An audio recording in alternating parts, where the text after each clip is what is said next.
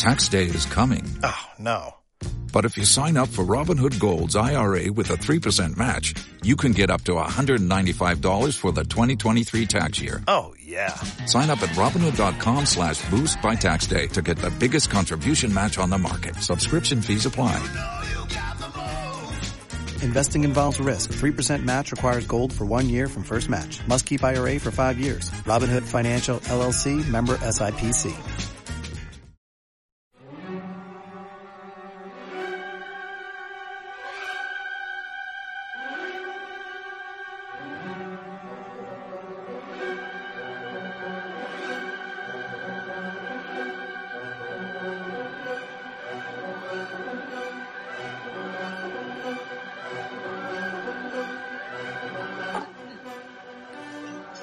Hola a todos y bienvenidos un día más al podcast de Furia Valkyria.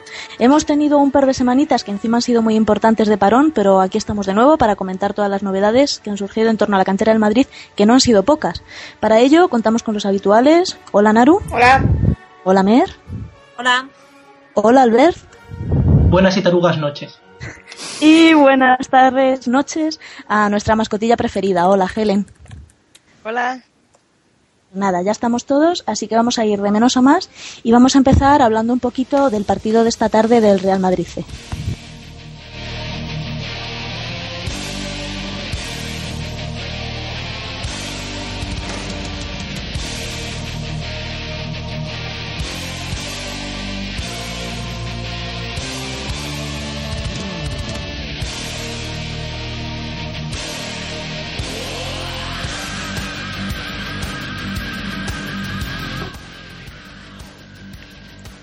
Pues el Real Madrid C jugaba hoy su, el partido de ida de la segunda fase de ascenso a segunda división después de haber ganado con cierta amplitud al Villaralbo y se plantó en Marbella esperando conseguir un resultado beneficioso que finalmente, y aunque costó un poquito porque el partido fue un poco trabado, lo consiguió. Y consiguió eh, irse con el 1-2 a la vuelta, que será en Valdebebas, y esperemos que para pasar a la siguiente fase de ascenso. Eh, para empezar, a ver, ¿quién le gustaría comentar un poquito el partido? ¿Naru? Mm, Bueno, yo la, la fase de la remontada no la he podido ver. Lo que yo he visto, pues un partido muy trabado. Al menos al principio, pues el Marbella se ha echado para adelante y tenía las oportunidades, pero a partir del gol, pues se han venido abajo. Incluso el propio comentarista, que era hermano del el entrenador del Marbella, por si alguien no se ha enterado, puesto que apenas lo han dicho en Marca TV, pues decía que el Real Madrid se había hecho con el dominio del encuentro. Y yo creo que mm, teníamos que haber remontado bastante antes porque ha habido dos tiros al palo de Fran Sol. Pero bueno, lo típico. La cosa es que el Real Madrid C ha empezado bastante bien, ha empezado el partido igualado, poco a poco se ha ido creciendo y durante 10-15 minutos de la primera parte ha tenido dominación absoluta del partido hasta que ha llegado el gol del Marbella mm, al filo casi de la segunda parte y ahí se han venido abajo y parece que les costaba organizarse, parece que no como que estaban teniendo problemas no solo defensivos sino al posicionarse. Y les ha costado bastante recuperarse porque han salido en la segunda parte con una caraja muy parecida. El descanso no, no les ha debido ayudar o Manolo Díaz no ha debido de impulsar su ánimo o como lo queráis decir. Y el caso es que la remontada ha venido por un penalti que bueno ha sido un poco dudoso. El caso es que lo ha metido, Álvaro López ha metido el gol del penalti, que era lo importante, y a la hora de la verdad ha llegado un centro buenísimo de creo que ha sido Belima y ha rematado Sobrino y ahí nos vamos con el 1-2. Eh, ¿A quién destacaríais? Bueno, iba a decir a quién destacaríais del partido, pero en general, ¿a quién destacaríais de todo lo que llevamos de playoffs hasta ahora? Eh, Mer. Pues. mm. Eh, hoy yo diría que. Eh, García Noblejas ha sido de lo mejor de la defensa. Realmente hemos tenido. Noblejas, Noblejas es Noblejas ha sido quien ha dado el centro a Sobrino, perdón. Es que estaba pensando quién había sido, y había sido Noblejas el que había dado el centro, perdón, que no me acordaba. Ay. Pero decir yo que ha sido la, eh, la persona que más seguridad ha dado en defensa, porque hemos tenido una defensa que hoy ha estado bastante regular, por decirlo de alguna manera. Aparte de, de todo lo que ha aportado, incluyendo el centro sobrino. En general, el otro playoff lo oí y no lo pude ver, con lo cual ahí ya tengo más problemas a la hora de hacer un comentario, pero es que seguiría apostando hasta ahora. Yo hoy diría definitivamente no lejas. Para mí es el mejor. Naru, ¿algo más que decir?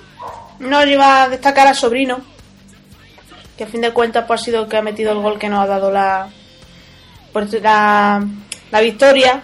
Puesto que además creo que en el global, pues ha sido, hoy por ejemplo, ha sido el mejor delantero que hemos tenido sobre el campo. Y yo lo destacaría a él. Eh, bueno, la cosa es que al final hemos pasado la primera eliminatoria con un global bastante bueno. Ganamos por 0-1 en la ida, ganamos por un 4-1 en la vuelta. Un marcador muy amplio para tratarse de una eliminatoria de playoffs. Jugábamos contra el cuarto del otro grupo y ahora jugamos contra el Marbella, que no recuerdo si había acabado tercero o segundo, ahora no me puedo acordar. Pero también hemos conseguido ganar fuera de casa 2 1 a 2. Así que el Real Madrid C, a pesar de suponerse o que pueda suponerse quizá que es un equipo más flojo al tener por delante al Castilla y que haya gente que pueda pensar que en el Real Madrid C solo están los que no valen para el Castilla, se está imponiendo bastante bien a sus rivales y si no tiene una caraja especialmente mala en casa, se puede incluso conseguir el, el pase a la fase final que le daría el ascenso a Segunda B. Helen, ¿tú qué opinas? ¿Podría ser capaz el Real Madrid C de ascender? Claro, el- yo creo que eh, el equipo ha demostrado que no solamente puede am, jugar en su grupo, pero también puede hacerlo bien contra, contra otros equipos y es se ha mostrado bastante sólido. Eh, es verdad que tuvimos problemas, por ejemplo, en el partido de hoy, que en este momento estuvo trabado, pero hay que darle un poco de crédito al, Mar- al ¿no? Porque es un buen equi- un equipo que le jugó al Real Madrid C y a pesar de no ser el, tal vez el mejor partido para el Real Madrid C porque tuvo que remontar y todo eso, pero no se le vio, yo no le vi un mal partido al equipo en, en líneas generales.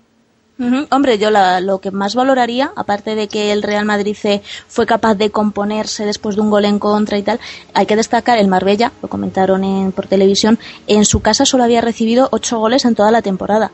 Y estos chicos, bueno, vale, uno ha sido de penalti, pero han conseguido irse con un 1-2.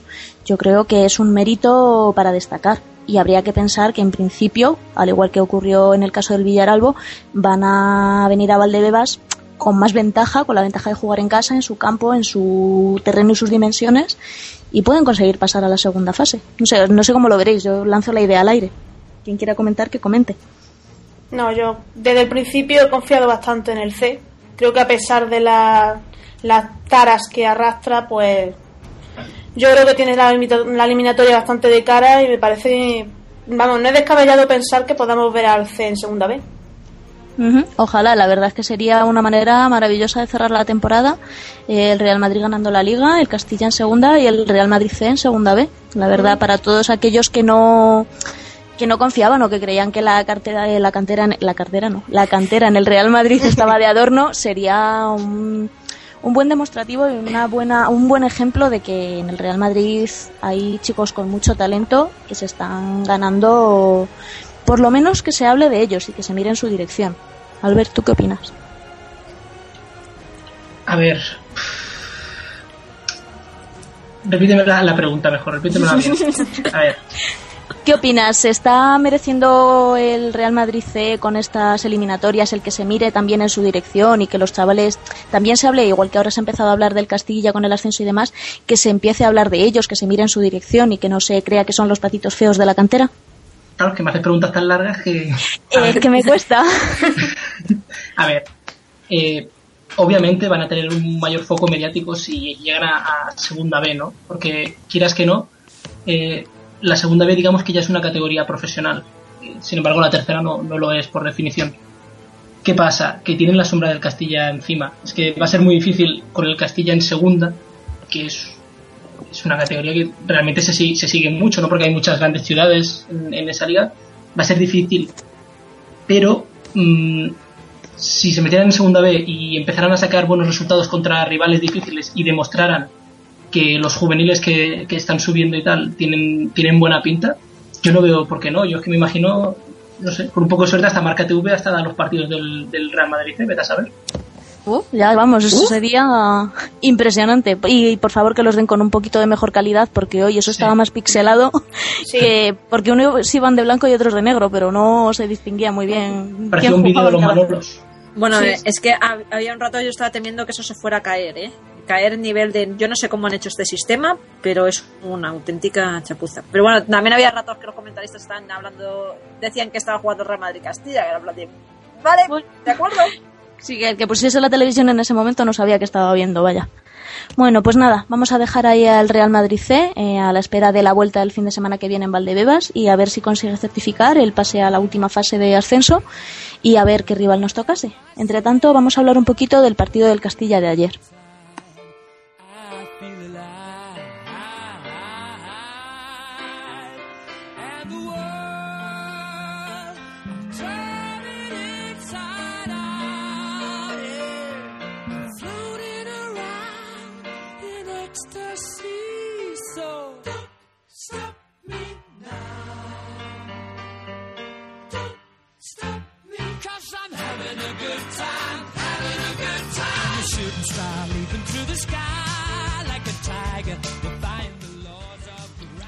Pues como hemos dicho al principio, vamos yendo de menos a más. Y si ahora hablábamos de la fase de ascenso del Real Madrid C, ahora vamos a hablar del partido de campeones, o que se juega el campeonato de Segunda B del Castilla contra el Mirandés, que fue ayer, y que ganamos por un inapelable 3 a 0. Eh, contra el que podríamos llamar que es el equipo de España, o uno de los últimos equipos de España. Eh, para empezar, comentando un poquito cómo visteis el partido en general. Helen. El Castilla hizo un partido muy sólido. La verdad es que para hacer un partido que en realidad no tenía ninguna importancia, vamos a decirlo así, porque, porque ya el Castilla está en segunda y ese es el objetivo.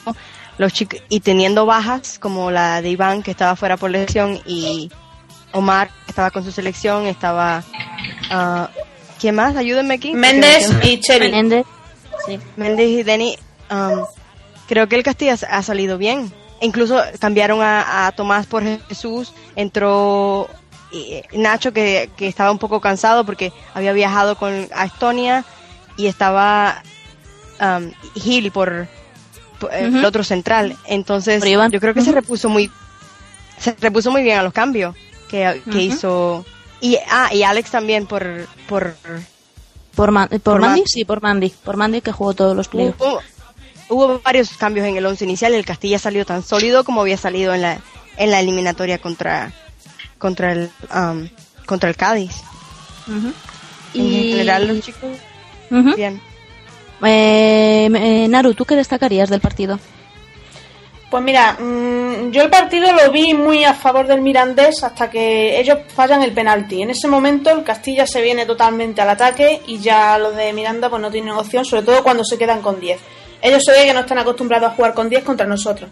Yo destaco sobre todo, aparte de a Carvajal, que ya sabemos que está siempre perfecto, y yo destacaría principalmente a Morata, que es el que en un determinado momento se echa al equipo a la espalda, coge las riendas del ataque y pues es el que provoca el primer penalti que abre la lata. Eh, por otra parte, bueno, ah, Diri, habla, habla. No, no, no, no, que digo que estoy de acuerdo sobre todo con el tema de que Morata, y además en relación al penalti, porque eh, el haber marcado y abrir la lata fue, fue clave en, ese partido que estaba tan trabado que estaban los dos equipos muy nerviosos, sobre todo bien muy agresivo al Mirandés para hacer un partido que, seamos sinceros, es que no daba igual tanto a uno como a otro, porque el objetivo grande que era subir a segunda ya estaba. Entonces, no sé, vi un partido a lo mejor demasiado duro para lo que había en juego, en muchos casos. Eh, a mí me gustaría que Albert también destaque que, le, que sus, los mejores del partido y los que menos le gustaron. A ver, dinos. A ver, hombre, mira que me cuesta, ¿eh? porque ya sabéis lo, que pienso al respecto, pero bueno, no me queda más remedio que destacar a José Lu, ni que sea porque está llevando un, fin de temporada brutal, al menos a ritmo goleador, que bueno, es, vale la pena destacarlo, ¿no? Otros goles. Y luego, Mire, fíjate, más, que un, jugador, eh, me gustaría destacar la, solidez del grupo en sí, que como ha dicho, como ha dicho Helen, no les afectara el hecho que se fueran tantos jugadores, no con las selecciones, porque quieras que no, aunque los, suplentes sean solventes, un equipo se, queda un poco cojo, ¿no? Si no juega con los habituales. Y sin embargo, cogieron y metieron tres al, Mirandés, al Super Mirandés que había llegado a, semifinales de Copa. Y es que yo estaba pensando, cuando aquí, la última vez que estuvimos eh, comenté eso, a ver qué tal le iba al Castilla, demostré si tenía nivel de segunda, me dijisteis no, porque hay varios jugadores que se van con las selecciones. Joder, yo me quedé un poco planchado, en plan, ya verás tú, cara, eh, viene el Mirandés, le gana al Castilla en el, en el Di Stéfano y empieza la gente a decir que los del, los del Castilla son flor de un día y que se van a ir a segunda de cabeza otra vez y tal. Ya sabéis cómo es la gente no desagerada.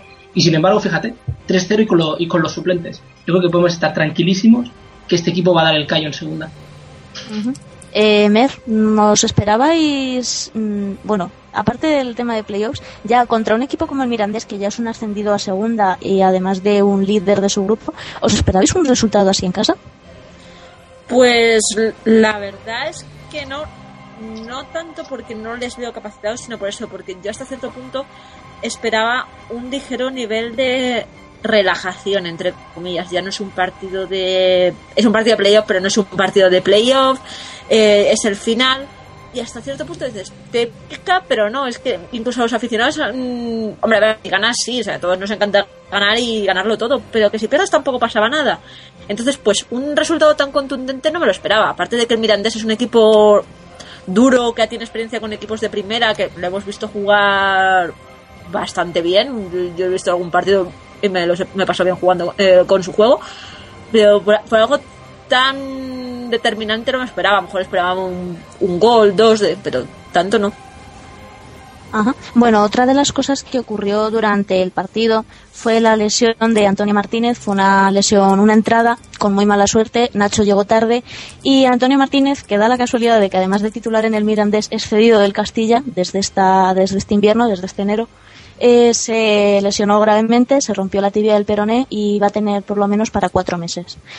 Fue una lástima, sobre todo porque Nacho, además de compañero, es amigo de Antonio y bueno, pues en un partido que tiene poca importancia fue una lástima que ocurriese algo así.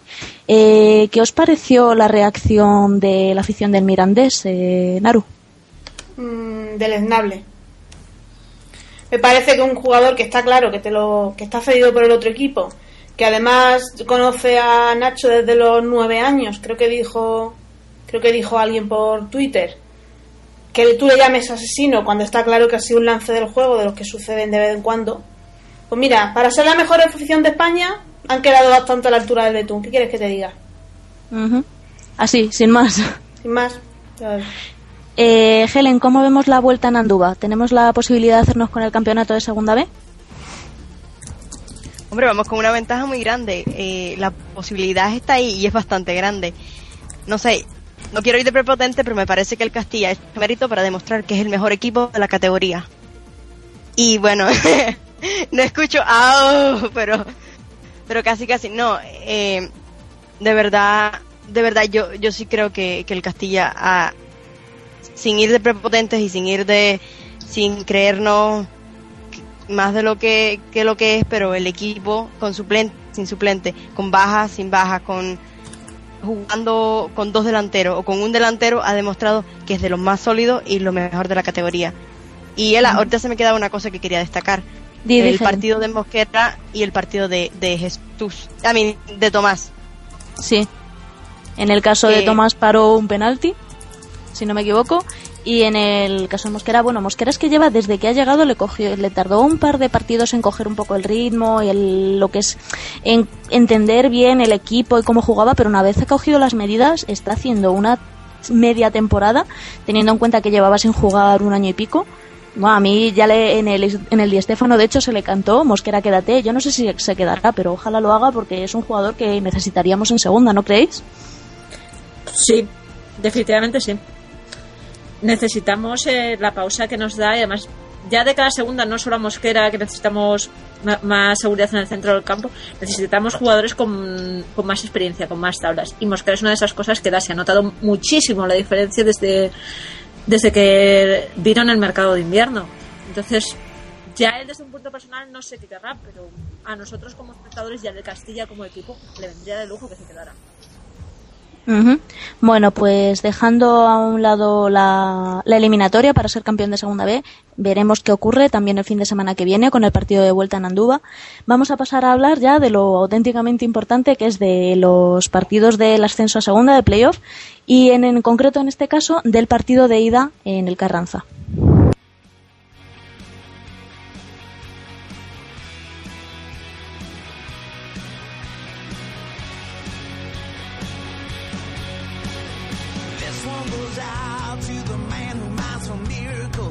This one goes out to the ones in need.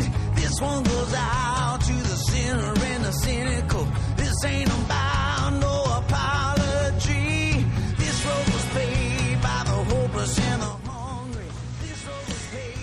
El camino de ascenso a segunda comenzó con el partido contra el Cádiz en el Carranza, al que, si recordáis eh, la edición del podcast anterior, íbamos un poco asustados.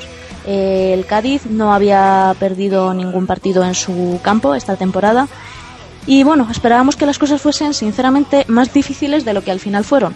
Que lo que al final fueron fue un 3-0 fuera, un 0-3 en este caso, fuera de casa, dos goles de José Lu, uno de Morata y llegamos a la vuelta con la eliminatoria casi casi resuelta. Eh, ¿Vosotros creéis que quizás el Castilla orientó muy bien su actitud, su psicología para el partido, sabiendo lo que se jugaban, y que el Cádiz se confió en exceso? Albert. Puede ser. La verdad es que eh, el ambiente antes del partido estaba bastante enrarecido. En el sentido que se habían dicho muchas cosas desde, desde Cádiz un poco, un poco raras, ¿no? Yo lo- mi opinión al menos es que si hubieran jugado contra otro equipo, yo sé, contra el Mirandés o contra el Atlético Baleares, no habrían dicho ciertas cosas del palo como que como si el Castilla fuera el propio Real Madrid y que por eso por los por los despachos se podía conseguir algo, no sé, un ambiente muy raro y eso se nota en, la afición, quiero decir, si si la prensa calienta los partidos, luego la, la afición lo refleja en el, en el campo y a mucha gente se le veía con ganas respecto al, al Castilla. Lo bueno es que se van un, jarro de agua porque es que en la primera parte rapidito dos goles y el estadio callado. Ya cuando mete el tercero Morata, aquello ya parecía un funeral directamente. Ujú. Eh, Naru, ¿qué te pareció la actitud del Castilla respecto a este partido? enorme. Yo la verdad fue todo lo contrario a lo que vimos el año pasado, donde parecía que llegábamos muy bien, pero luego el, Alco- el Alcoyano nos pasó por encima a base de experiencia y de oficio. Y esta vez fue el Castilla el que utilizó estas armas. Empezó muy fuerte el Cádiz, pero la primera que tuvo el Castilla la metió y a partir de ahí, como ha dicho Albert, aquí ya no se, ya no se escuchaba nada y eso era un funeral. Yo creo que el Castilla dio una lección a todos los que dijeron que si eran unos críos, que si eran inexpertos, había caristas que decía que se lo iban a hacer en los pantalones, pues ahí podéis recoger vuestro zas, porque Castilla demostró, parecía que el Castilla era el equipo experto. Bueno, eh, para empezar, estamos hablando un poco de la previa del partido, vamos a hablar un poco de lo que, de cómo se desarrolló el partido en concreto, el partido en general. Eh, Mer, cuéntanos un poquito la- las claves generales del partido de ida en el Carranza. Pues yo vi un partido planteado de una manera muy seria. A- los primeros 5 10 minutos a lo mejor estaba el Castilla un poco disperso, pero la verdad es que fue lo que necesitaron. Y en el momento que se adaptaron a- al campo, empezó a haber más movimiento y no mucho después llegó el gol. Y el gol, y a partir del gol, el Cádiz desapareció. Porque yo creo que lo que decimos antes, no se lo esperaban, esperaban que eso iba a llegar y ser Jauja. Y la verdad, vi un partido espectacular. No tengo nada malo que decir de ninguno. A todos se nos ha quedado en la cabeza el taconazo de José Lu, pero el anterior también tiene un centro espectacular. eh. Es que todo me pareció perfecto de principio a fin. eh. Una vez, eso, quejaría mejor de los primeros 5 o 10 minutos, pero me parece lógico necesitar un poco de tiempo para adaptarte a otro campo. Y más con la presión que sí hubo al principio, incluso de la grada. Después es que no tengo nada en contra de. O sea, ni contra, ni pegas, ni nada. Me pareció un grandísimo partido en el que por eh, la presión no les pudo, que demostraron por qué habían llegado a ser los primeros de grupo y que no había sido suerte. Y. poco más que decir. Eh, bueno, has comentado el gol de José Lu. José Lu realmente fue clave en el partido de ida. Marcó dos golazos, uno de taconazo y dio la asistencia para el tercer gol, para el gol de Morata. Eh, Helen, ¿qué hablarías tú, qué nos comentarías tú sobre el papel que tuvo José Lu en esa parte de la eliminatoria? Ah, bueno, José Luz desempeñó el papel que se esperaba del, del delantero del Castilla, un jugador que, que pudiera enchufarlas todas. Que íbamos a ir un equipo, a, un, a un estadio muy difícil, contra un equipo muy difícil, y había que aprovechar las oportunidades. Creo que esa era una, de las claves del partido, que no se desaprovecharan las oportunidades, que cuando la tuviéramos, pues la marcáramos. Y José Luis desempeñó ese papel a la perfección. las dos o tres ocasiones, las dos ocasiones que tuvo, pues las enchufó y, y fueron gol. Ujú. Eh, bueno, también se ha hablado mucho. El partido, como se esperaba, fue un partido bastante bronco, con muchas faltas, muchas entradas, muchos golpes. Y entre ello, pues se habló bastante de cierta polémica entre Morata y un jugador del Cádiz, eh, de Coz, creo que fue. Eh, Naru, háblanos un poquito de la polémica que hubo y de las consecuencias que salieron de ahí.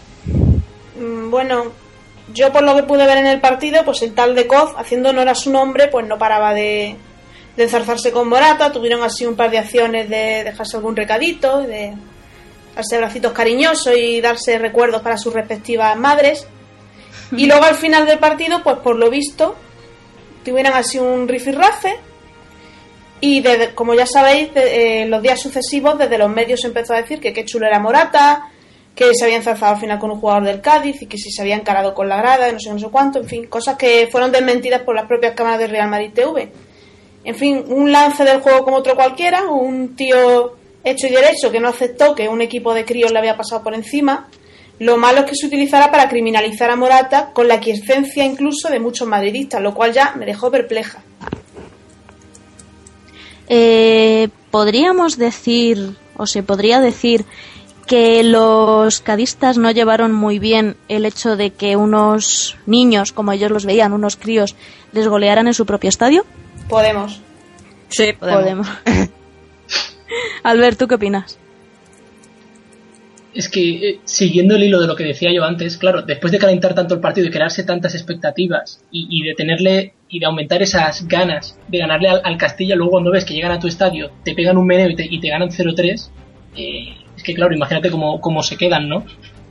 Mm, ¿Cómo lo solucionan? Porque ellos ya sabían, con el 0-3 ellos ya sabían que la eliminatoria estaba perdida, lo sabían.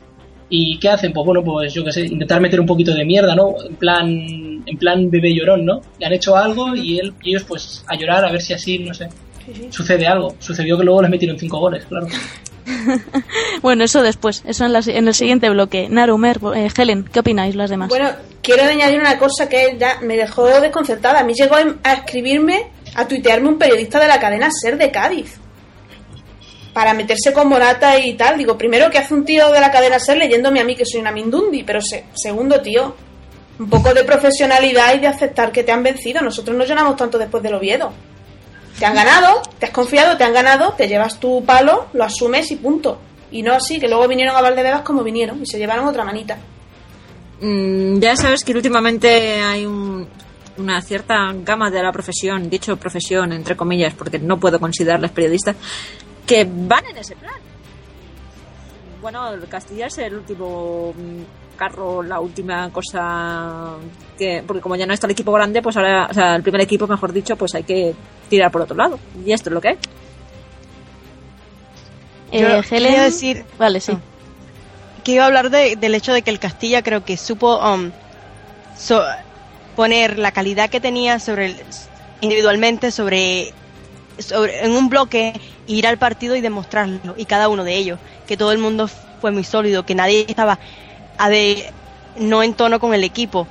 Y entonces creo que esa fue la clave un equipo que ha aceptado las autocríticas que, se la- que ha tenido autocríticas, que ha aceptado las críticas que se le han hecho y Toril que ha sabido manejar todo esto, que ha, que ha sabido um, coger a un puñado de jóvenes con talento y ponerlos a jugar como un equipo, como un equipo de veteranos, como un equipo que, que puede ganar a quien sea.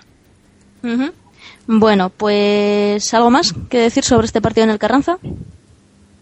¿No? Vale, pues en ese caso vamos a pasar a hablar un poquito de, antes de lo bueno, bueno de verdad, vamos a hablar un poquito de todas las polémicas que han envuelto a Castilla en estas últimas semanas.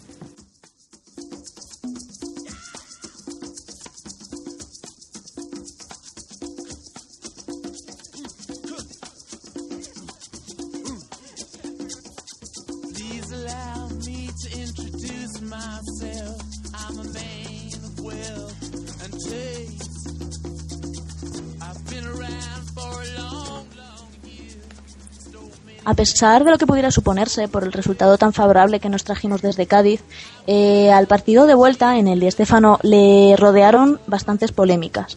Y vamos a empezar a hablar un poquito de ellas, que podríamos decir que es la parte negativa del ascenso, antes de empezar a hablar de lo bueno de verdad. Para empezar, eh, podemos comentar el tema de las entradas. Como sabréis, por disponibilidad del aforo, solo eran dadas las con las gradas supletorias que habían puesto, solo había un aforo para 8.400 personas, 400 entradas eran para la gente de Cádiz y solo había 8.000 entradas, de las que se sortearon 5.000 entre socios, aparte de para socios fieles que hubiesen ido a más de seis partidos. Y ni el público general, ni los propietarios, ni los titulares del carnet madridista tuvieron ni siquiera la opción de optar a una de estas entradas.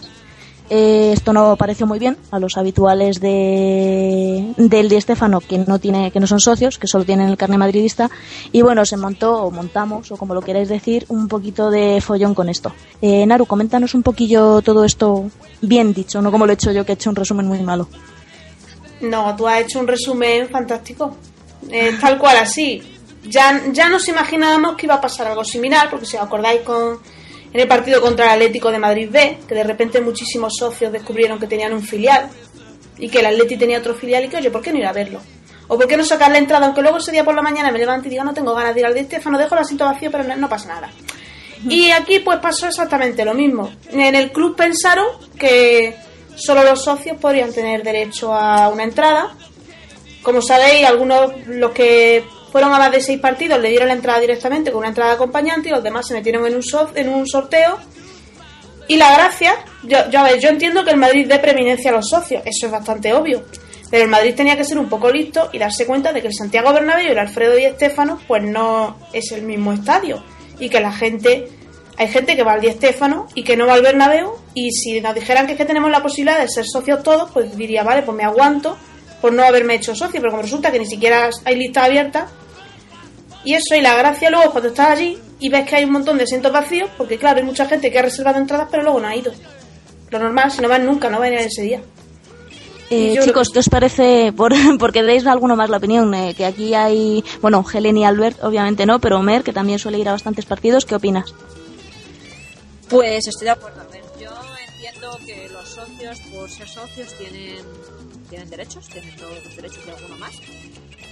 Pero a mí personalmente, como alguien que tiene el carnet madridista y que se ha, ha, pasado frío, calor, viento y todo entre medias en Valdebebas, pues me siento un poco mal.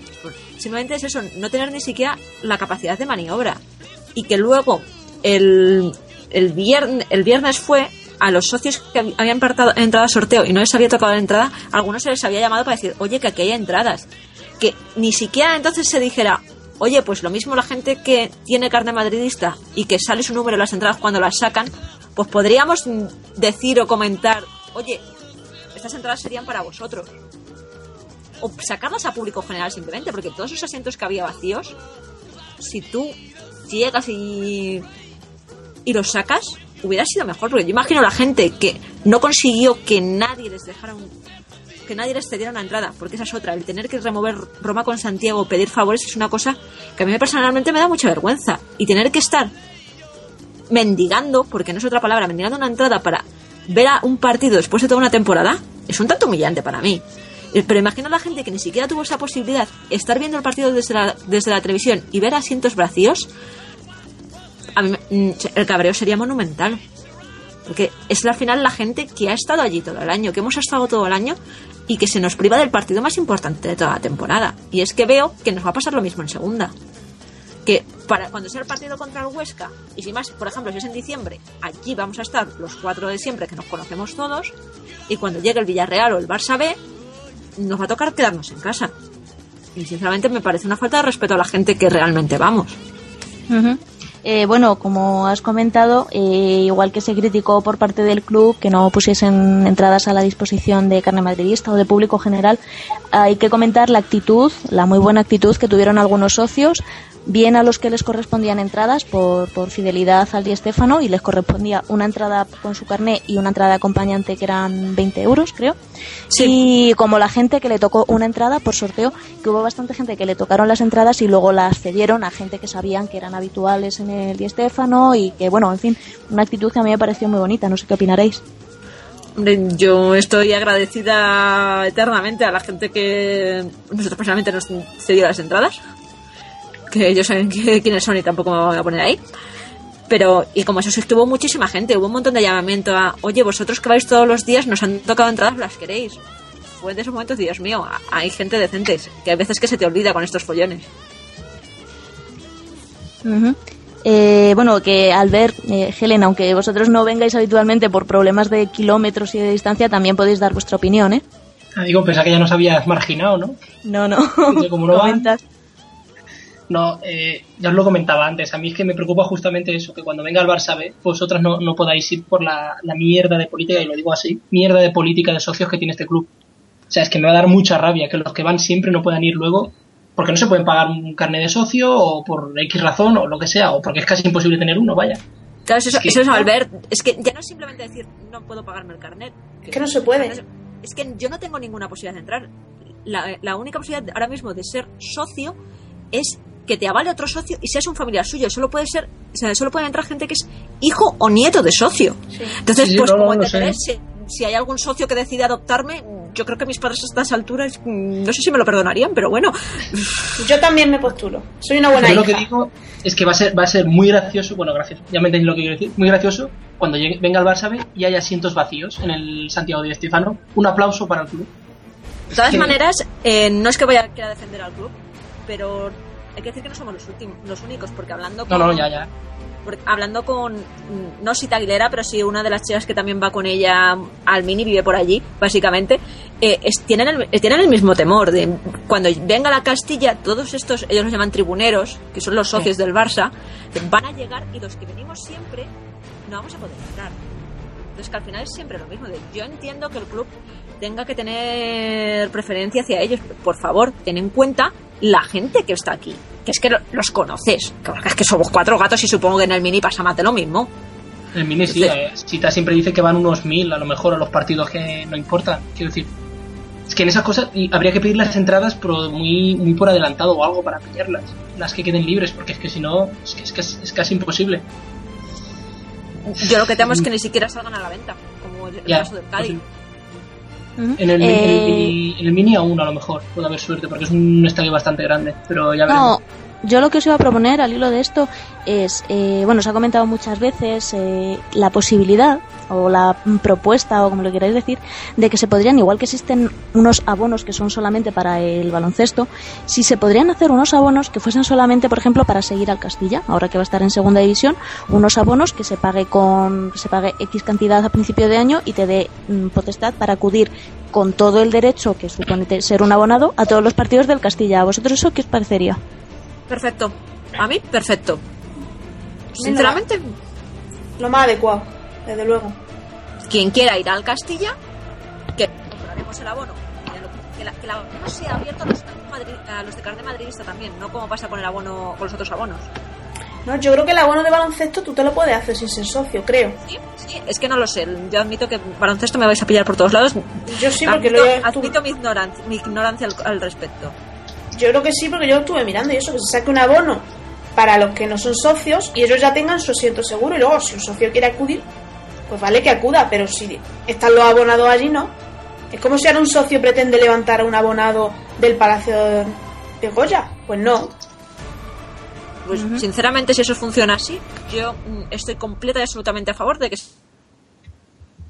Eh, Helen, estás muy callada. ¿Alguna opinión al a ver el respecto? Castilla, nos compraremos la- el abono. Si se puede permitir o no, ya dependerá de cada uno. Pero vamos, y, y el resto, pues ya los socios supongo que tendrán preferencia contra los que vayan de libre, pero que por lo menos los habituales tengan una ventaja, un se, se les tenga en cuenta, más que una ventaja. Bueno, que Mer se indigna y no nos deja, no, no me deja preguntarle a Helen y Albert que los pobrecillos se van a sentir marginados. Chicos, ¿qué, qué opináis? Que vosotros también podéis hablar de esto. Que empiece Helena Depende-. Helen, cuéntanos, tú a ti desde allí, ¿qué te parece? No, yo estoy aquí asintiendo la cabeza, me parece que todo lo que está bien. No, en lo de la idea de los abonos es una, es una buena idea porque ah, que se puedan separar las personas que en realidad tienen interés en el castillo y las personas que no que, no- que van a, a el día que el día que les interesa, porque el, porque estábamos diciendo que hay preocupaciones de que de que no se llene el día de, del partido contra el contra el Barça y yo creo que no. Yo creo que sí se va a llenar. El día del partido contra el Barça va a ir a gato y no me refiero a Albert. va a ir todo el mundo y y, Yo te digo que va a haber algún asiento vacío. Habrá. Ya lo verás. pero van, pero van a ir como si hubieran ido toda la vida y ahí los vas a escuchar preguntándose, ¿y este quién es? ¿Y el morenito ese quién es? ¿Y aquel? ¿Y el rubio? ¿De dónde han salido? ¿Cómo se llama? Como de hecho pasó el otro día. Sí. Sí, porque ayer, Pero el claro, otro día, aparte de los asientos vacíos, había algunos asientos que había sentada gente, pero en fin, Sí, bueno, gente. que Va- podrían bueno. estar. Sí, vacíos. a- a- a- habían, había seres de todos los tipos, pero yo es que a mí lo que me estuve riendo, por decirlo de alguna manera, con la conversación que teníamos detrás mm, entre el socio que había visto tres partidos y hablaba con su amigo como si conociera al Castilla desde que los jugadores jugaban en el Alevín, ¿sabes? O sea, tenía unos momentos de no me voy a dar la vuelta y les voy a contestar, pero no sea por falta de ganas, porque no están dando ni una. O sea, es que era espectacular, no lo siguiente. En fin. Eh, bueno, pasando ya un poquito al, del tema de las entradas a la otra tema, otro tema de polémica que quizás a algunas personas no les pueda parecer tan interesante o que les pueda parecer incluso correcto, pero bueno, nosotros aquí desde siempre hemos defendido que animar a tu equipo significa animar a tu equipo y cantarle a tu equipo y animar a los jugadores de tu equipo. Y que para animar a tu equipo precisamente no hace falta ni insultar a los rivales ni insultar a los rivales que no están en el campo, ni insultar a tu propia afición. Entonces, puesto que siempre hemos defendido que esta manera de animar limpia y que a nosotros nos parece moralmente correcta, por, hacer- por decirlo de alguna manera, sin querer sonar pedante, pues queríamos hablar un poco de la actitud que, tu- que tuvieron los Ultrasur. Los Ultrasur, para los que no lo sepan, eh, al Di no suelen ir, igual que en el Bernabéu sí que están allí siempre, animando a su manera, que nos parecerá más o menos incorrecta, pero es su manera de animar. Al Di Stéfano han ido en un total de cuatro partidos, una masa destacable de ellos. Igual han ido uno o dos, pero no en representación de los Ultrasur. Pero siempre que van, pues, eh, en mi humilde opinión, eh, no dejan en muy buen lugar a la afición del Madrid. En este caso, y puesto que los teníamos al lado, se dedicaron a insultar a los gaditanos, se dedicaron, por supuesto, a insultar al Leti Barça, se dedicaron a insultar a la grada que tenían al lado, a insultarles porque no animaban en este caso, y a las mujeres presentes que había, que no sé qué necesidad tenían de decir ese tipo de comentarios, pero bueno, en fin, ahí quedaron. Por nuestra parte, hemos dicho que no nos pareció ni correcta ni su actitud, ni por supuesto que el club ceda entradas a este tipo de personas. Mm, Y ya no hablamos de la, de la imagen del Madrid o del tan cacareado señorío, hablamos de educación y respeto. Eh, se está regalando entradas a unos individuos que faltan al respeto continuamente y lo hacen en nombre de toda la afición del Real Madrid. Nosotros hemos hablado de esto y a alguna gente no le ha parecido bien porque dicen es que los de los ultras animan mucho, van siempre a animar o incluso si no van a animar, eh, son gente que hacen ruido. Aplaudámosles. Igual que creemos que no hay que ganar a cualquier precio, no hay que querer animar a cualquier precio. Por eso yo lanzo al aire, yo ya he dicho mucho, ya he dado mi opinión, que no la suelo dar, eh, lanzo al aire esta polémica sobre los Ultrasur en el Di Stéfano y su manera de animar. ¿Qué opináis vosotros? Vale, que ya he hablado mucho. Hable, que hable el que quiera. Bueno, yo lo primero me pongo en pie y te aplaudo por tu por tu discurso. Que no se puede hacer Gracias, otra cosa. Gracias, gracias. Mm, Yo quería hacer una puntualización, puesto que soy la autora del artículo, del cual mucha gente se ha quejado, eso sí, no en mi cara, puesto que yo entonces le rebatiría. Pero en fin, se ve que hay miedo o hay reticencia a que yo rebata.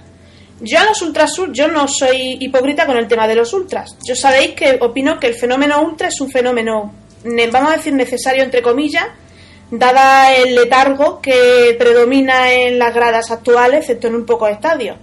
Porque nosotros teníamos al lado unos señores que nos estaban diciendo, eh, cantad el cómo no te voy a querer. Y yo, bueno, pero ustedes nos siguen. Empezamos a cantar y ellos pues se quedaron ahí sentados como nosotros cantábamos mientras comían pipas muy divinamente. Entonces, el fenómeno ultra es una cosa que es necesaria en mayor o menor medida. Dentro de eso hay ultras y ultras. Hace unos años había en el Bernabéu unos ultras que se llamaban Orgullo Vikingo, que a mi entender tenían muchísima más clase que los ultrasur, pero bueno, no prosperaron por diversos motivos. Yo con los ultrasur en el Bernabéu no me meto ni me meteré jamás, porque ellos en el Bernabéu son los más fieles, llevan ahí no sé cuántos años. Cuando estuvieron exiliados en, en una grada por lo que pasó con la portería, exiliados y animando. Ahora que están en el fondo, pues exiliados y animando. Ellos son los propietarios de ese fondo. Yo ahí no me meto ahora. Ultrasur, en el Di Stéfano, no son, no son nada. Es que vienen tres o cuatro, ponen su bandera, se sientan, cantan el Juanito Maravilla y ya está.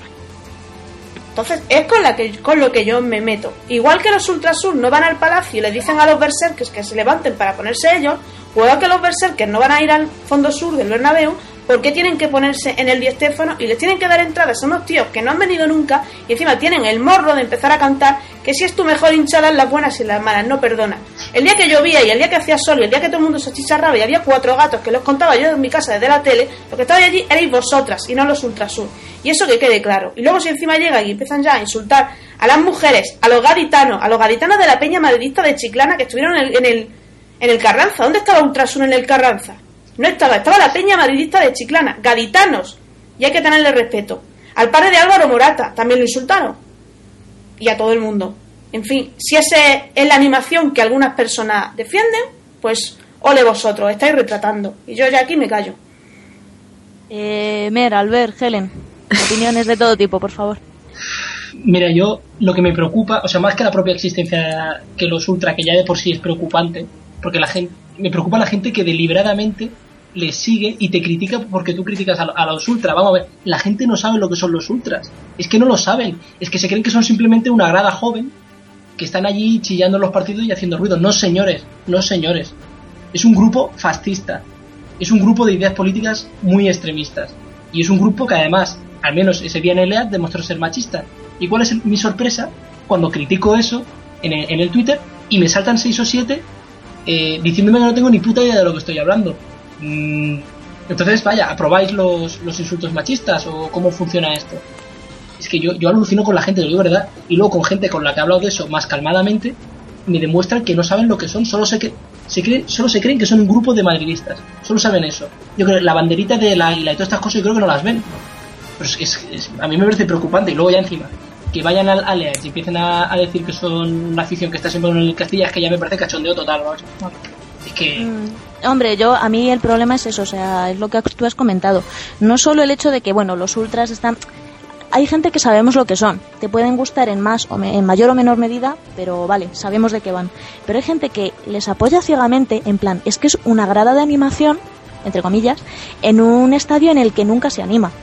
Y yo creo que esa gente no se ha parado a pensar, primero, en qué son realmente los Ultrasur. Y segundo, el problema no es que son los únicos que animan. El problema es que el resto del estadio no anima. No hay que aplaudir a los Ultrasur porque son los únicos que animan. Hay que conseguir que el resto del estadio anime y que los Ultrasur no se conviertan en un- una piedra clave, en un punto clave del Bernabéu. O del Di Stéfano o de donde sea, quiero decir. Me- Elena, tú querías decir algo, Naru. Sí, oye. Elena, qué bien. Qué Sí, bien, sí, que me- claro. se me ha- No, es que se me he va. caído en la cuenta de que no hemos dicho lo que los Ultrasur dijeron, entonces hay gente que se podrá pensar, pues mire ustedes, los Ultrasur 10 minutos antes de que, termine, de que terminara el partido se pusieron a cantar brazo en alto aquello de siempre fascistas, siempre madridistas, cosa que yo creo que se guardan de cantar en el Bernabéu donde están más controladitos. Y luego lo que nos dijeron a nosotras en particular, a las mujeres de la grada, había un tío con un megáfono y en un determinado momento empezó a decir, las mujeres, no sé lo que, lo que estáis haciendo aquí, porque si estáis aquí luego vuestros maridos van a tener que comerse las croquetas frías o algo así.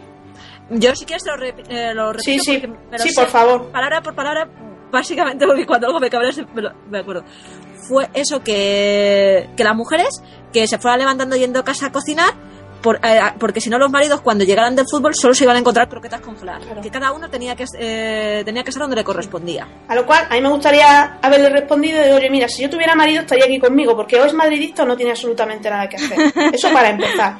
Y luego también quería puntualizar, no hay que confundir Ultrasur, que es un grupo más ultra más político, con otros grupos ultras que no son apolíticos, como por ejemplo el grupo de animación del Palacio, Berserkers, que yo soy muy fan de ellos, porque además me encanta cómo animan y me encanta cómo nunca dejan en su equipo, ellos sí, en las buenas y en las malas. Eh, Mer, que has estado muy callada, y Helen, ¿tenéis alguna opinión al respecto? No, yo eso que sinceramente me sienta muy mal, ya no solo como parte de la gente que está allí y está animando y sin- los lunes va a trabajar con la garganta hecho un asco porque se ha tirado 90 minutos gritando y cantando, sino ya como mujer y aficionada. Yo, siento, me parece lamentable que se acepte a esta gente y encima se les dé excusas cuando nos han estado insultando. Y si me parece que de mal, horrible educación insultar a los rivales y a rivales que no están, ya insultar a los propios, o sea, me parece del mismo nivel o peor. O, ya, sea, a mí me gustaría lo puntualizar. sacas todo de quicio. A mí me gustaría puntualizar, o sea, hay gente que a lo mejor lo está pensando que lo estamos tomando como un tema personal porque nos lo dijeron a nosotras, porque lo dijeron a las mujeres que estábamos cerca de ellos y tal. No se trata solo de que nos insultaran a nosotras, que por supuesto nos molestó. Se trata de que en un determinado momento del partido se pusieron a insultar a la grada porque según ellos no coreaban sus cánticos, muchos de ellos ni siquiera los conocen, y no animaban lo suficiente. A ti te puede parecer mejor o peor que tu grada anime, eso por supuesto pero no tienes potestad ninguna para insultar a tus propios aficionados de tu propio equipo. Bueno, no tienes potestad para insultar a nadie, eso para empezar. Pero no sé con qué razón se permite o se aplaude a un grupo que está insultando a tus propios aficionados y a gente que está pagando una entrada, o gente que son socios, o gente que está yendo ahí todo el año, o gente que ha ido ese día nada más para ver ascender al Castilla. No sé por qué se les permite insultar a esa gente que desde luego tiene muchos más derechos que una gente que se dedique a insultar. O sea, esto no es un tema personal nuestro, esto es un tema de que se ha faltado el respeto a muchísima gente, porque vamos, yo lo sé, lo de gaditanos, yonkis y gitanos, mmm, no sé qué tal se lo habrán tomado los gaditanos madridistas, probablemente mal. Yo me lo tomaría muy mal. Yo me lo Y tomé no mal y no soy gaditana. Y la gente que se les insultó porque no animaban, porque no les daba la gana, simplemente. Yo, desde luego, estoy a favor de animar, eso por supuesto. Pero anima al que quiere, la animación es libre y lo hace el que le da la gana. Y no tienen por qué insultarme porque yo haga lo que me dé la gana, que estoy en mi derecho de hacer. Y además es que tengo que puntualizar, eh, si te arrancas con el cómo no te voy a querer, es fácil que hasta cierto punto, aunque sea dos minutos, la gente se anime, porque al final la gente poco a poco, se- en algún caso, se animó. Lo que encima no puedes querer es que el, eh, todo el estadio se ponga a cantar tus cánticos y tus movidas. Lo siento, pero es que encima luego no me lo eches en cara, porque es que no tienes por qué compartirlos. Y yo creo que es un problema que tienen. Pero mi principal problema eh, con todos los insultos es que luego eh, se justifica, porque son los que animan. Y se les agradece que animen, con lo cual es todo un círculo vicioso porque al final parece que las únicas personas que, se, que animan en un estadio son los Ultrasur y si no hay Ultrasur no hay animación. Como, no, perdonad, pero esto nunca es así. Y claro, y son personas que han ido a dos partidos y, o tres o cinco, pero sobre todo es, no podemos centrarlo todo alrededor de esto, porque no es cierto y no es bueno para nadie. Ujú. Eh, Helen, tú desde tu alejada posición, una vez más, ¿qué, tienes, ¿qué opinión tienes sobre todo este tema? Primero una ovación para Elena, creo que todo lo que dijo, estoy totalmente de acuerdo en todo lo que dijo. Gracias, favor. mojabragas. Ah, Yo también tengo En mi fin. groupies, ¿qué quieres que te diga? En fin, en fin. Lamentable, que diría Albert. No, y lo- Eh, Lamentable. Lo que quería también comentar es que, que mentiría si digo que no me sentí un poquito decepcionada, no solo decepcionada, también un poquito cabreada, porque los chicos de, del Castilla se fueron con, con los ultras y se fueron a, a, a como animarles y agradecerles. No, no entiendo, de verdad, ellos estuvieron ahí y todo eso, pero la verdad es que no entiendo. ¿Alguien se acuerda de los ultras de algún otro partido? Que no sean los cuatro puntuales en lo que fueron. Eh, No, No, sé, no me pareció en el gesto. No, pero ade- además te puedo decir en qué partidos fueron. Fueron los ultras fueron en el partido del Lugo, en el partido del Oviedo, en el partido del Atlético B y en el partido justo después de ganar el campeonato que fue el del Marino de Luanco, creo recordar. Esos cuatro par- de temporada de, de liga regular, esos cuatro partidos fueron. Y es cierto, y estuvieron allí animando o lo que sea que hagan. El resto no. Y te lo puedo decir yo. eh, si estuviese Val, te lo podría decir Val, y Val ha ido a todos los partidos de la temporada sin faltar ni uno solo. Y te lo puede decir cualquiera que sea un habitual allí. Mm, A veces va uno A o ver. dos, pero no van en plan ultras uno, o sea, van eh, en plan civil, que podríamos decir. No, no, no, yo- lo que quiero- no creo que se tome como un ataque a, a los chicos, no, pa- para nada. Pero me parece, me parece un poquito. O sea, mentir- sería hipócrita decir que no me cabría un poco que se hayan ido con los ultras cuando en realidad las personas que siempre han estado ahí, que han estado animando, Val, Pedro y, y ustedes y, y algún eh, más personas que a lo mejor no conozco, lo que, que no ponerle nombre, pero que sí han estado ahí en el Alfredo y Estefano toda la temporada con ellos. Y que incluso José Luque se fue a la grada y se subió y se despelotó ahí con, lo- con los ultras y, no sé, alguno, alguno tiene tiene idea de lo que es un ultra, lo que decía Albert, es un poco de información, que los ultras se, se ve lo que hay en el Carabeo, los que hacen los, los tipos bonitos, los pancartas y no sé qué más, y algunas personas no, no tienen la medida de lo que es un ultra en realidad. Sí, sí, no, si es que es lo, es lo que dices tú, no solo eso, Alex luego después en su, en su Twitter le dio la, di- es que es muy fuerte además, le doy las gracias a los aficionados que han venido y especialmente a los ultras, especialmente a los ultras, ¿tú eres tonto o qué? A O ver, sea, yo, no. creo- yo de verdad creo que Alex es tonto. A ver, Pues déjame no, hablar. estaba- ¡Eh! Cuidado. Eh, eh, eh, Porque a ver, vamos. Tranquilidad, tranquilidad. A ver, vamos a ver una cosa, ¿quién está ahí siempre en el estadio con vosotras?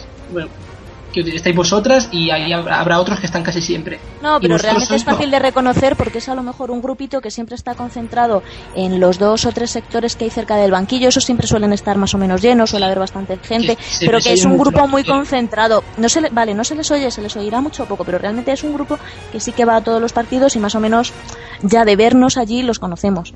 Entonces, no sé, me hace, yo y digo yo que la gente que trabaja allí, la gente del club, los jugadores, de verles la cara durante un año, yo creo que se han tenido que quedar con ellos. Y hombre, No, pues por eso me da rabia que, A que ver. los otros vayan A ver, una a vez ver, y tranquilidad, y tranquilidad. vosotros estéis siempre y nadie os diga nada. Es que A ver, parece- una cosita A sobre ver. lo de Alex. Un momentillo, mira, ahora te dejo. Hay que entender que un chaval que está allí jugando, él no tiene, él está escuchando cánticos, está escuchando cosas y él no tiene ni idea de dónde viene. Obviamente ve a la peña, ve con sus banderas y ve con el tifo que se trajeron y evidentemente Alex le dio la gracia al Ultrasur, que no lo debía de haber dicho y que mucha gente se lo dijo. Pero tampoco es para decir que el chaval es tonto, porque tonto precisamente. No. Y ya pasamos a Mer. Mer, habla. No, precisamente era eso, que, que, que le quería decir que, a- que a Albert que no se indignara, que sinceramente me ha llegado un poco a la patata tanta indignación en, con respecto a nosotros, nos lo habéis personalizado, pero a ver, nosotras no somos él y Estefan ni somos la única gente, pues es que sois con, con quien tratáis. Pero hay más gente y yo estoy segura hasta cierto punto, a ver, mm, yo hablo de mí porque soy yo y sé cómo me siento. Y puede que, a ver, a, a mí me dolió un pelín que, pues es eso, que todo se concentre en, eh, en los Ultrasur cuando no son quienes están. Y que al final a quienes estuviéramos allí y que, lo he dicho, nos tienen que conocer las caras porque es que somos cuatro gatos, pues no se nos dijera nada o no se no se nos reconociera hasta cierto punto, pues claro que duele, pero de ahí a insultar y decir que la gente que tal, tampoco. Pero bueno, yo no me metí en esto por el reconocimiento, que sería agradable. Hombre, a nadie le amarga un dulce, pero ya vemos que es lo que hay. A ver, es que lo que yo quiero decir, hubiera quedado mejor que hubiera dicho eh, un agradecimiento a todos, especialmente a los que han estado siempre. Fíjate tú si hubiera sido fácil decir la verdad. Es que, repito lo que he dicho antes, la gente no se da cuenta de lo que son los ultra, macho. Es que yo, no, yo alucino con que la gente no vea la, la gravedad, pero todos los cánticos y todas las cosas que llegan, llegan a decir, a mí me parece que da perfectamente para no dejarles entrar a un estadio de fútbol, pero tranquilamente, ¿eh? Y luego encima, eh, que vayan una vez ahí al, al estadio, eh, se pongan a insultar al Barça y al, y al Atlético, que yo sepa, no estaban jugando en ese momento, y encima eh, se les dé las gracias por ir, yo es que creo que el mundo se ha vuelto loco. Y luego ya lo que ha dicho Genesio, de que encima José Luis vais a llevar a la grada a celebrarlo con ellos, ya es para darle de colleja. Lo siento, es lo que Bueno. pienso yo. Bueno, chicos, yo creo lo que vosotros queráis. Si seguís, seguimos hablando de esto, podemos hablar de esto toda la noche y todo el año, pero yo creo que le estamos dedicando más tiempo del que se merecen. No fu- fue el tema de las entradas y el tema de los ultras fueron dos cosas que no nos gustaron y que en nuestra opinión aguaron un poquito la fiesta del ascenso.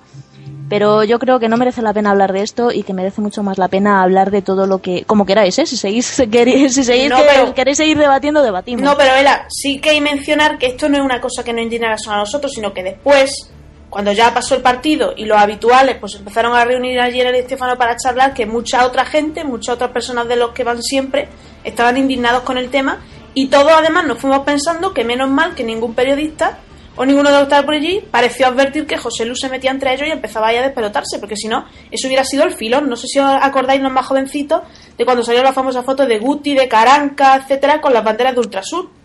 Hmm. Sí. Pues imaginaos, entonces hay que ser más inteligente en ese sentido. No es dar palos, pero sí, vamos a hacer las cosas bien. Bueno, pues nada, dejamos ya este tema y vamos a pasar a hablar de lo verdaderamente interesante y de lo verdaderamente bonito que fue el partido del ascenso.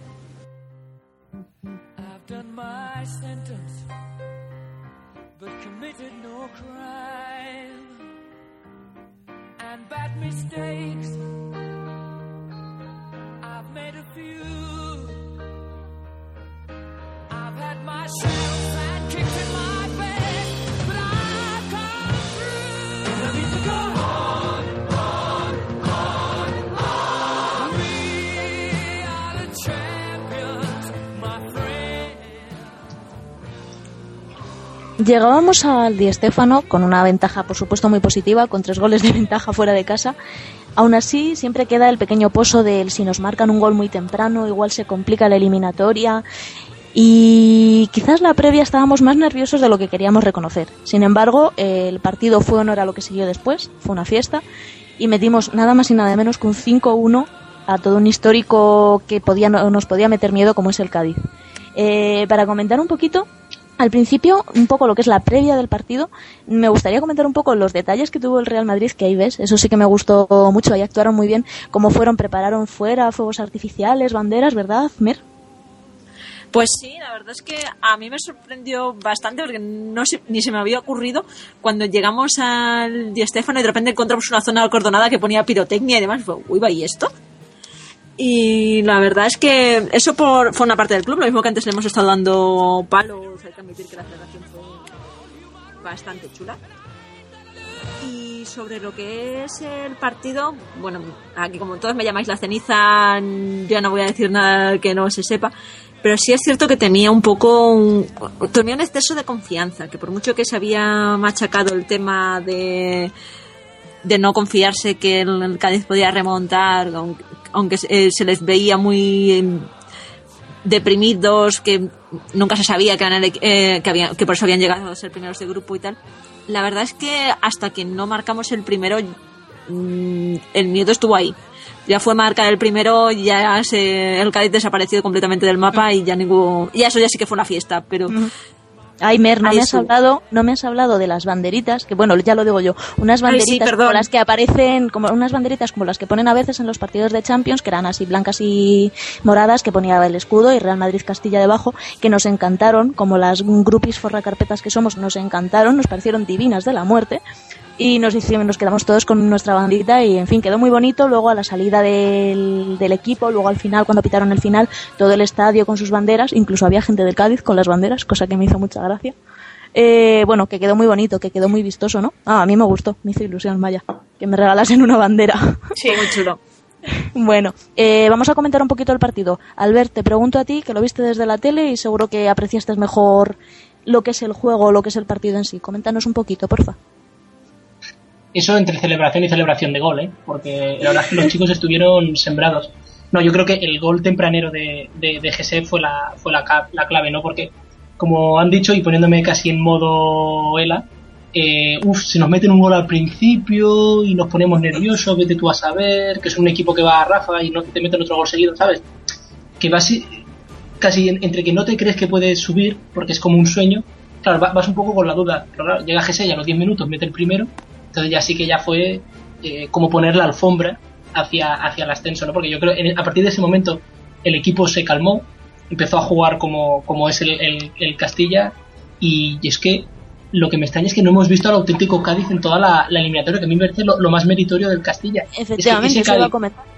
Es que se ha visto no en todo el año nada. que ha arrasado en el grupo 4. El grupo 4 es muy complicado. Hay, hay equipazos, piensa que además es un grupo muy, muy amplio, ¿no? Y sin embargo, eh, ¿dónde está ese Cádiz que te machacaba por, por las bandas? Porque Casado y, y Carvajal, vamos, se han comido a sus extremos. ¿Dónde está ese, ese Cádiz que llegaba y te golpeaba con su delantero? Los delanteros ni la han olido. Eh, Y la defensa, en teoría, era la más, era la más férrea de toda segunda B. Solo les habían metido 26 goles en toda la temporada. Luego llega el Castilla, ese grupo de, de niñatos eh, maleducados por Mourinho, y les meten 8 goles en dos partidos. Ah, Es que un global de 8 a 1 contra el Cádiz no es ninguna tontería. O sea, no tengo las estadísticas, no soy Mr. Chip ni la liga en números, pero probablemente sea una de, la, de los ascensos de playoff que se han ganado con más diferencia. Un 8 a 1 entre campeones. encima ahora goles es una barbaridad. Es que es eso, es una, una capacidad goleadora que ha llegado en el mejor momento del Castilla, probablemente ha llegado al final de la temporada, cuando más falta nos hacía. Helen, yo no sé qué opinas tú. Lo mismo que Álvaro, yo creo que el Castilla lo tenía lo tenía muy mm, claro que hacer y con una idea de lo que iban a jugar y, eh, y lo demás fue pasarle por encima al Cádiz. Se neutralizó bien al- a los extremos y a los... Porque es verdad que tenemos dos, dos laterales que son muy fuertes, se neutralizó los extremos. Eh, la verdad es que hay que reconocer que Iván estuvo imperial porque yo la verdad tenía un miedo de que Iván se le fuera a ir la cabeza y que íbamos a terminar con 10, pero no salió bien eso. Y Nacho, que siempre es un muro y, y todo nos salió perfecto. A, a pedir de boca, la verdad. A, a mí me gustaría comentar que, bueno, yo ayer estuve reescuchando el podcast de previo a la eliminatoria y una de las cosas que teníamos todos clarísimos es que iba a ser el titular Pedro Méndez y mm, no, leches, el titular en los dos partidos fue Iván González. No sé qué os pareció esa decisión o qué, qué queréis opinar sobre ella. Mer, por Pues- ejemplo. Nadie opina. Eh, la verdad es que yo apostaba por Pedro Méndez, pero a ver, yo nunca, siempre me he quejado de Iván, pero hay que admitir que el chico estuvo soberbio. Que mm, quitando, no sé si tuvo un momento en un, no sé si fue a la ida o cuál fue, porque sí recuerdo haber tuiteado en un momento dado, esto es por lo que me da miedo Iván, porque a veces se le va muchísimo la cabeza. En general estuvo perfecto, estuvo muy sólido, eh, muy centrado, que es porque la verdad es que nunca hemos dudado de para centrarse y no saltar a la primera provocación, más que de, de él como jugador. Y la verdad es que no tengo ninguna queja al respecto. No es una- un jugador que yo hubiera puesto, pero evidentemente salió bien. Bueno, a ver, mm, para ir concluyendo un poco, a mí me gustaría que resaltéis un poquito, cada uno de vosotros, eh, en la suma de las dos eh, de los dos partidos de la eliminatoria al total, ¿cuál fue su jugador favorito? Naru, empiezas tú. Bueno. Hombre, yo diría Carvajal, pero entonces Mierda. Albert me puede matar. Yo Ay, voy. ay, cambia, cambia. Y diría Morata, pero entonces Ela me mata. Y diría Joselu, quieras. pero entonces Helen me mata. Entonces voy a decir José. No, pero ahí. Bueno, venga, me voy a quedar con Joselu. Mm, pienso que Joselu ha evolucionado muchísimo en los dos últimos meses, eso está clarísimo. Y lo digo yo, que a, a mí ese tipo de delantero no me suele gustar. Y bueno, mostró los recursos de auténtico killer que tiene. Fue un- los dos goles del el gol de Tacón fue una cosa impresionante que no se lo esperaba nadie. Y luego también, aunque en la vuelta falló un penalti, que provocó Morata, por cierto. Pero la verdad es que ha sido el jugador clave de la eliminatoria, sin lugar a dudas. Bueno, eh, Albert, te toca. Vale, es que me extrañaba porque llevamos, yo que sé, a lo mejor una hora de podcast y aquí aún no se ha hablado de Carvajal, lo cual me parece una vergüenza. De Vamos. Sarabia. En este- y lo de Sarabia, claro. Pero eso luego no, no sé si hoy tendremos sección de canteranos por el mundo. Hoy no, hoy no toca, No, hoy no toca. Ya nos hemos alargado un mogollón. A ver, eh, es que yo, yo creo, y además, bueno, los que no vean al Castilla, esta eliminatoria contra el Cádiz ha servido para que se den cuenta de una puñetera vez de quién es el auténtico merecedor del 2 del Madrid, que curiosamente se queda vacío porque Carballo se va, quiero decir que blanco y en botella. Eh, Carvajal se ha pegado una, eliminatoria alucinante, porque justamente lo que mucha gente decía de que era el punto fuerte del Cádiz eran sus bandas, que tiene un, un equipo que te llegaba muy rápido, que tenía dos extremos con, con muy buen drible y muy buena técnica, que, te, que ponían bien los balones. Y sin embargo, no se ha visto ninguno. Una parte por su lado casado, pero claro, quieras que no, Carvajal tiene más, mm, más poder ofensivo, ¿no? Y se ha visto tanto en defensa, secando al extremo que le ha tocado, como subiendo al ataque, por ejemplo, dándole el centro del, del segundo gol de José Lu en Cádiz. Eh, vale, Helen, te toca. como se predijo ya, creo que yo voy a decir ese. Ah, creo que es un jugador que ha sabido sobreponerse a la adversidad de poder jugar por en una posición que en realidad no es la suya, ha jugado en la media punta, ha sacrificado mucho eh, ese despliegue de calidad técnica que lo hizo un jugador como de otro mundo alucinante que, que brillaba en el juvenil con, sus maniobras con técnica y en el Castilla ha sabido ser un jugador de equipo y eso hay que reconocerlo. Además de que ha anotado 12 goles, ¿no? Que me corrija si no. Y es una buena cifra para. Una gran cifra para, para un para un jugador para ser su primer año y para no jugar de delantero. Eh, Mer, te toca. Eh, uf, a ver, eh, ¿quién digo sin que... A quien quieras, di a quien quieras. Pues eh, creo que sé quién vais a decir que voy a- creéis que voy a decir y voy a decir Mosquera. Voy a decir Mosquera. Lo sabías. Eh, sí, de, de- hecho, no, podría a- haber es harto conocido que yo tengo debilidad por los defensas y los centrocampistas y que ya ha hablado Flores y todas las indecibles sobre Nacho y es que siempre he sido como es. Entonces voy a quedarme con Mosquera porque no solo por los goles de la de la segunda, de la vuelta, mejor dicho, sino porque es que su capacidad para distribuir el balón y el aire y la tranquilidad que le da al Castilla es clave, es vital y mm, es que no tendríamos esa capacidad de, de ataque y de recuperar el balón y, y poder hacer esas jugadas sin él, porque le dan a Alex o a da igual quién esté de compañero, si está Alex tiene, Alex tiene la capacidad para subir y quedarse Mosquera reteniendo. Si tienes a Mandy, Mandy sirve de tope para que Mosquera pueda dirigir. Me parece una versatilidad que nos ha dado este chico imprescindible. Entonces, para mí es una de las claves también.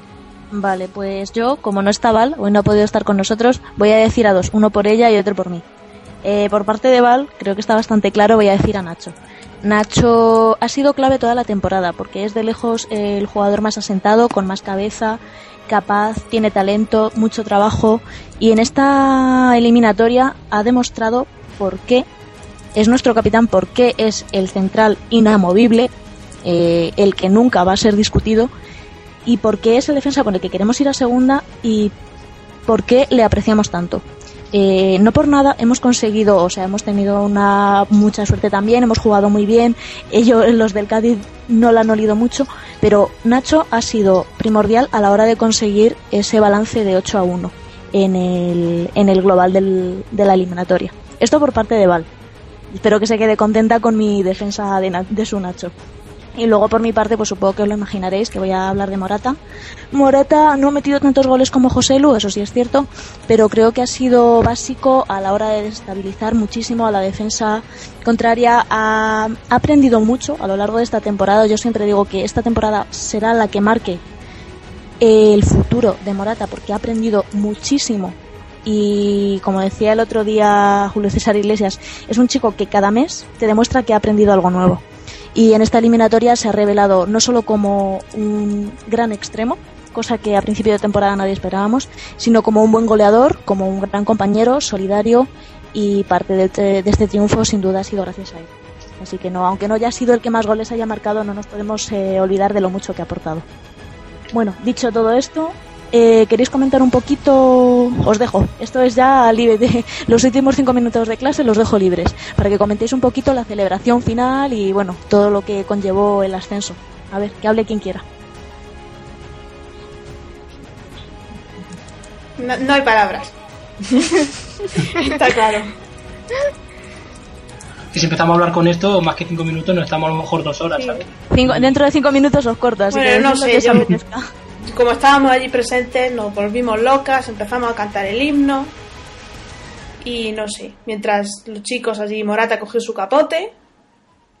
Y no sé. Un momentazo. Fue un momentazo y nada más, es que no se puede decir nada más. Es que como tú bien dijiste en aquel post, eh, parece un sueño. Haber ganado una eliminatoria 8-1. Es que yo, yo no me lo creía, estaba en casa allí con el, con el Twitter y tal, y estaba viendo la- las celebraciones, los chavales hablando con, con Virginia diciendo eso, que era un sueño, claro, yo me lo pensaba y digo, hostia, a principio de año me hubiera costado imaginarme que, el, que el Castilla lo conseguiría, ¿no? Porque Polín se presentaba un grupo muy difícil, habían bajado equipos potentes que se habían colocado ahí, como el Tenerife, como el Albacete, y dices, ostras, ¿podrá el Castilla hacerlo o fue de un día? Y, y ves que llegan al final, y todos esos temores que teníamos con la, con la eliminatoria contra el Cádiz, se van de golpe con un 8 a 1, es que, ¿qué más podemos desear? Es que, no sé, yo, yo de verdad que estaba que no, no me lo creía, me, costó asimilarlo. Es que, es que es difícil asimilar. Yo creo que lo comentamos después, ya salimos de redes.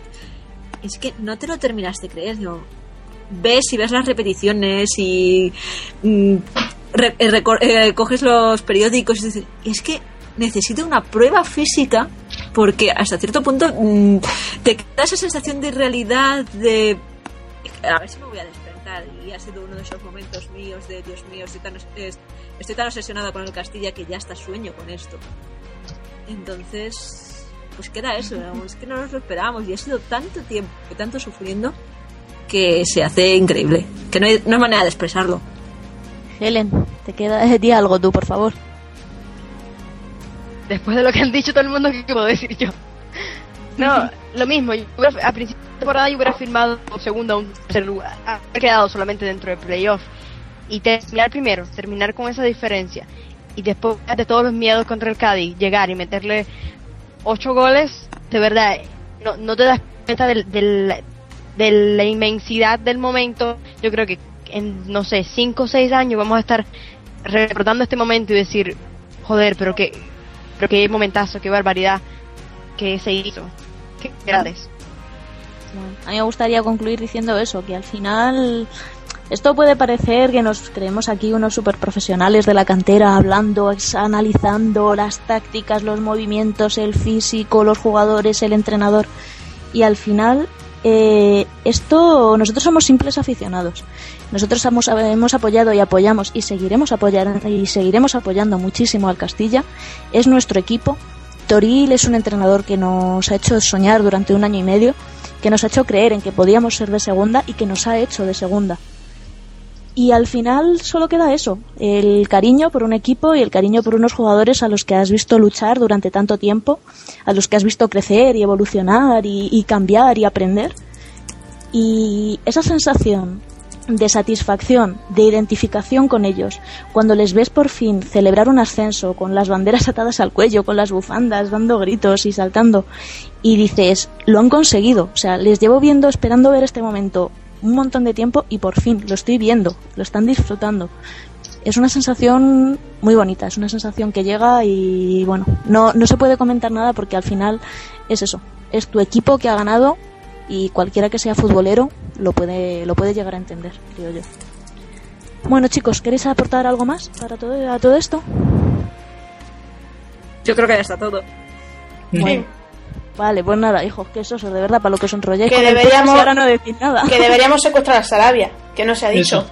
Ah, no nos ha eso. dicho hoy. Como ha dicho que, la que gente no. vea lo- que la gente vea los partidos de la sub-21, macho, que ahí es donde se ve al, al auténtico Sarabia. Ah, y Luis Gardimisión, que se me olvidaba también. Y ¿Alguien se más quiere soltar sus mierdas o ya las hemos dicho todas? creo que ya están todas. Bueno, pues Carlos, nada. primer equipo, vamos. Ah, Carlos, venga. equipo. Nos faltaba eso. ¿no? Eso no se puede quedar. Vale. El año que viene. Castilla primera. Venga también. Y bajamos al primer equipo. Y Europa League si hace a, falta. Cristiano, bajamos a Cristiano Ronaldo a segunda. Sí, claro, claro, claro. Y que Toril es muy grande también. De verdad, no habíamos adorado a Toril hoy. ¿eh? Toril es un nada. dios. Lamentable. Bueno, pues Al nada. no le cabe duda que si hubiéramos jugado la, la final de la Europa League contra el Atleti le ganamos. Bueno, pero es que la final de la Europa League la jugamos con el Real Madrid C y también le ganamos, porque el Athletic últimamente lo pierde todo. Pierde hasta las llaves de su casa. Bueno, chicos, controlaos, que la prepotencia se nos está yendo de madre, ya es la hora. En fin, pues nada, La hora. chicos. Que ya nos hemos emocionado lo suficiente hablando del ascenso y de todas estas dos semanas de locura. Así que nada, muchas gracias a mis reinas de Valdebebas, mojabragas y grupis en potencia que solo quieren un novio y por eso se interesan por la cantera. Ole, Muchas gracias a mi queridísimo Albert, que es un twistar sin vida y que solamente le interesan los followers y contentar a los demás en su timeline. Y muchas gracias a Helen, que es la más buena de todos. Es que ella no me da ni un problema, de verdad. Vale. Así pues que nada. Muchas gracias a todos por estar aquí hablando hoy de, de todo esto. Y muchas gracias a los que nos escucháis siempre. Sois poquitos, pero os agradecemos que toméis en cuenta nuestras opiniones al respecto y que estéis siguiendo lo difícil que es seguir la cantera y más la del Real Madrid. Sigáis aquí y podamos seguir hablando con vosotros y aprendiendo cada día más. Muchas gracias a todos. Nos vemos en el próximo podcast y entre tanto, a la Castilla. a la Castilla. La décima.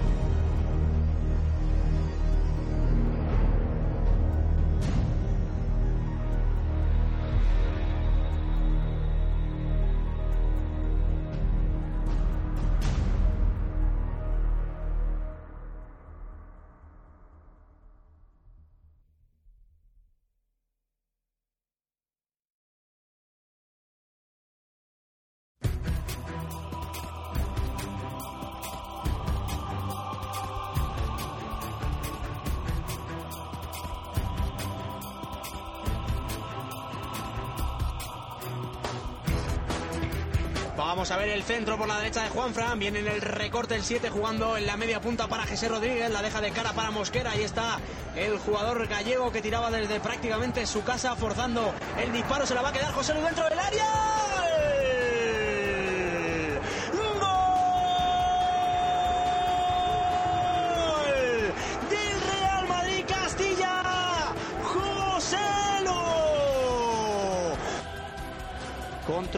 GS, la va a dejar para la subida de Carvajal. Ojo el remate de José. ¡Golazo! ¡Gol, gol, gol, gol, gol, gol, gol, gol, gol, gol, gol, gol! ¡Golazo de José! Minuto 33 de la primera parte en el Ramón de Carranza. Vaya maravilla del gallego a centro de Carvajal. 0, Real Madrid Castilla 2. Por dentro puede marcar el Castilla. Golazo, ¿eh? Gol del Real Madrid Castilla. Álvaro Morata. Puede sentenciar el partido, puede sentenciar la eliminatoria. Minuto 37 de la segunda parte. Vaya jugada de combinación de los de Torel. Cádiz 0, Real Madrid Castilla 3 va a meter al Mirandés esta temporada sí en la categoría de plata. Bueno, vamos a ver, a ver la a ver. recuperación de que se va a quedar solo el quiebro del Canario.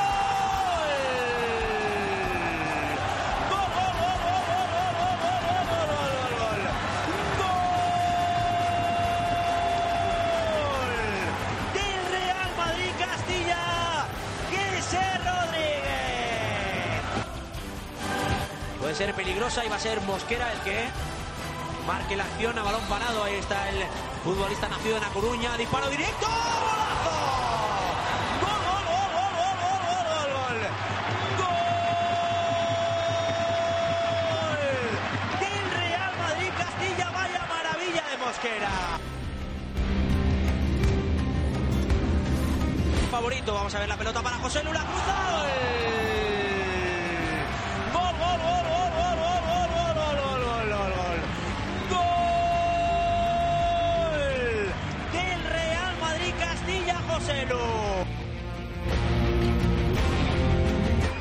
Usón Rosell, el colegiado aragonés la señaló, ahora protestaba el Cádiz, ojito con el disparo.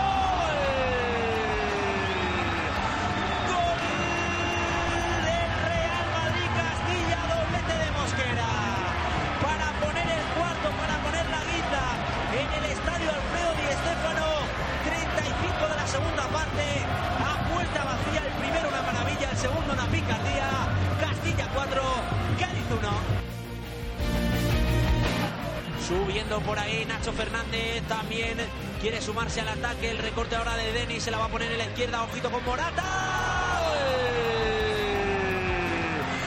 ¡Gol! De Álvaro Morata, el quinto para el Real Madrid Castilla.